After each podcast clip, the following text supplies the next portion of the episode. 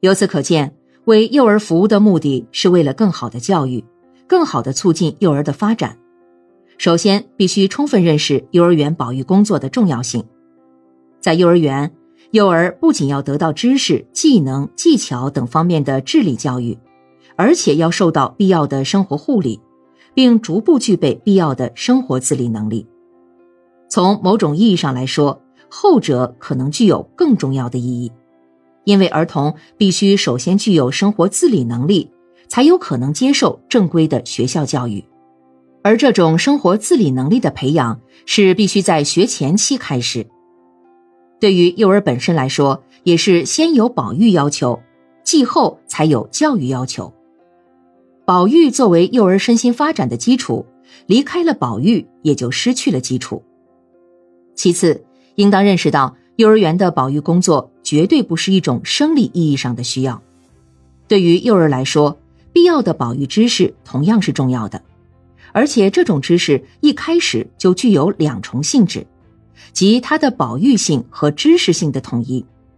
作为保育性特征，是幼儿身心发展所必须知道的，比如卫生知识，是人的身体健康成长的必备知识。没有必要的卫生知识，将来很难成为一个符合现代社会要求的合格公民。但是作为知识，而且它往往又是多种知识的综合。表现为一种综合性特征，所以同样能起到开发幼儿智力的作用。没有知识的保育，只能是原始人的保育。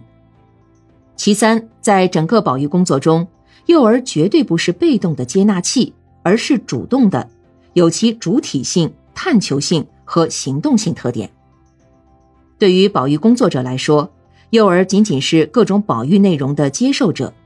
但对于幼儿来说，他只能根据自己的需要接受保育，有其主体特征。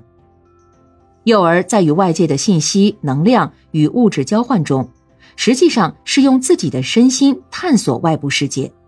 通过内部各种能力的培养、生理功能的发育，从而取得协调功能，而和外界环境相适应，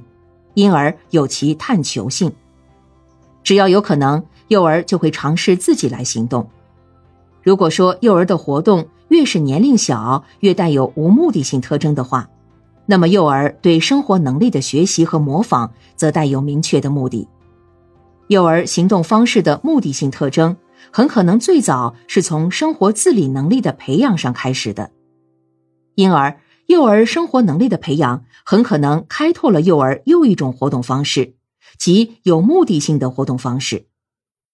对于幼儿来说，保育工作是极为重要的，原因就在于他们缺乏生活自理能力，而又不得不去学习生活自理能力。